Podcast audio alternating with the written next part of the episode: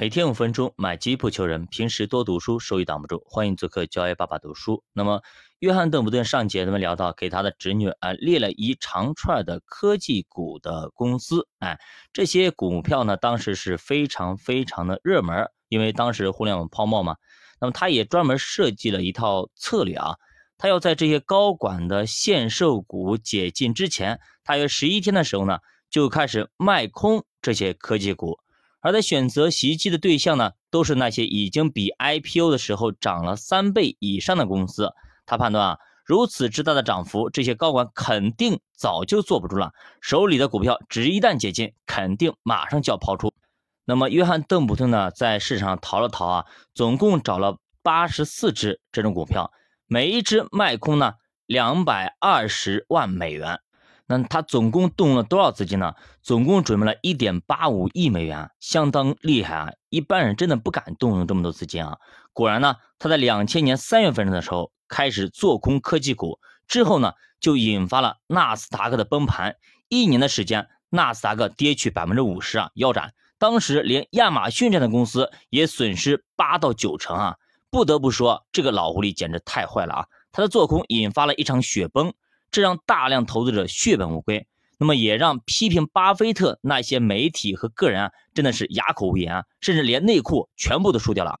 那其实呢，有一些人会批评邓普顿，是你邓普顿让这个泡沫破裂的，其实不是这样子的。他一个邓普顿有多厉害呢？对吧？他刚好在这个时点减了一下子，稍微推了一下子，就是墙啊，它基本上要倒了，你稍微推一下子，哎，它就倒了。那如果它一根本很坚固。它就不会倒的时候，你推推试试看，你根本推不倒的，对不对？就是这样意思。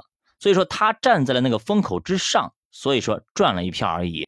那我们以前看过最有名的那个大空头电影，对吧？里面的巴里博士，他也做空当当时的那个美国房市啊，对吧？美国楼市当时是摇摇欲坠啊，但是他因为太提前走了那么一步，提前做空了，结果差一点啊，自己是血本无归啊，直接就爆仓。幸亏有一群哥们儿。帮他接了盘，他帮别人打工，然后呢，这才算做空成功。所以说做空啊是非常非常难的，而且需要的资金量特别大，而且把握的时机要恰到好处，稍微早那么一点点也不行，因为你的资金真的有可能真的撑不住。好的，那么咱们再分析一下邓普顿用的这一招必杀技啊是有多厉害啊？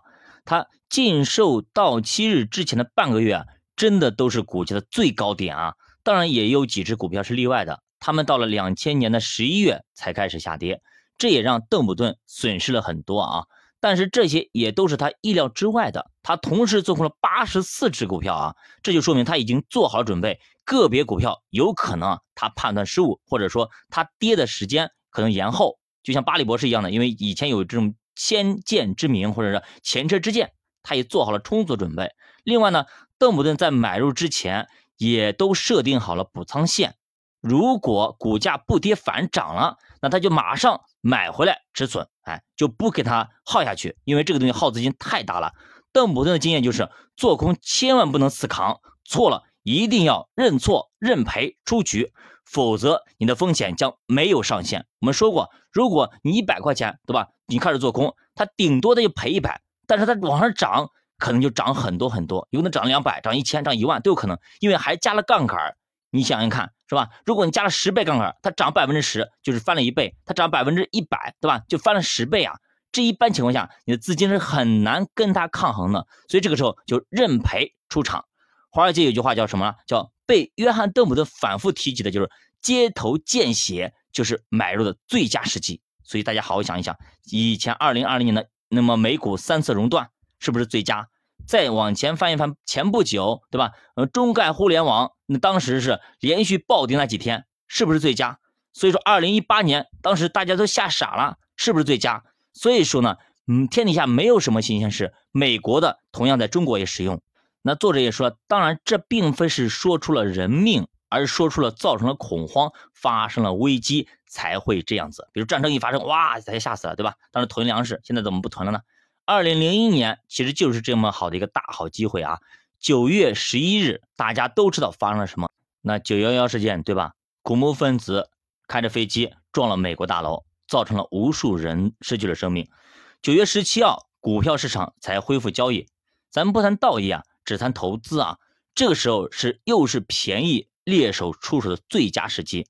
当大家慌不择路往外跑的时候，就是你布局未来五年、十年最佳的投资机会。只要买的足够低，买在了恐慌的点上，那么你在未来五年到十年是躺着赚钱的机会。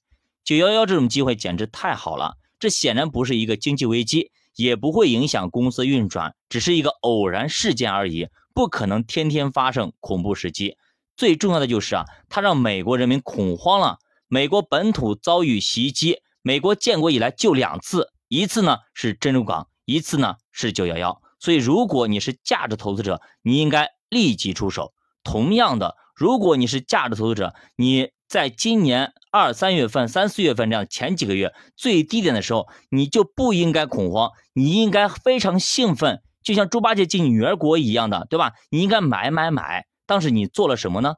当时主播在反复在公众号、在喜马拉雅、在各个平台说我的观点，对吧？有几个人支持呢？对吧？除了那些喷子们，那么有没有人站出来支持我呢？说实话，非常少。那个时候的价值投资者都去哪了呢？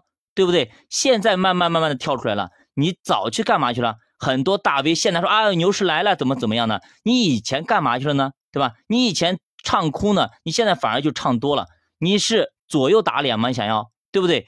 真的是这样子。你去看一个基金经理也好看，一个大 V 也好看，一个投资者也好看，一个基金基民朋友们也好，就看他的风格有没有坚定，他有没有漂移。如果他是一个风格漂移的基金经理，不管他做的投资目前成绩有多好，我坚决不会碰。为什么？早晚有一天你跟着他。早晚有一天你会明白我说的意思的。教法读书陪你一起慢慢变。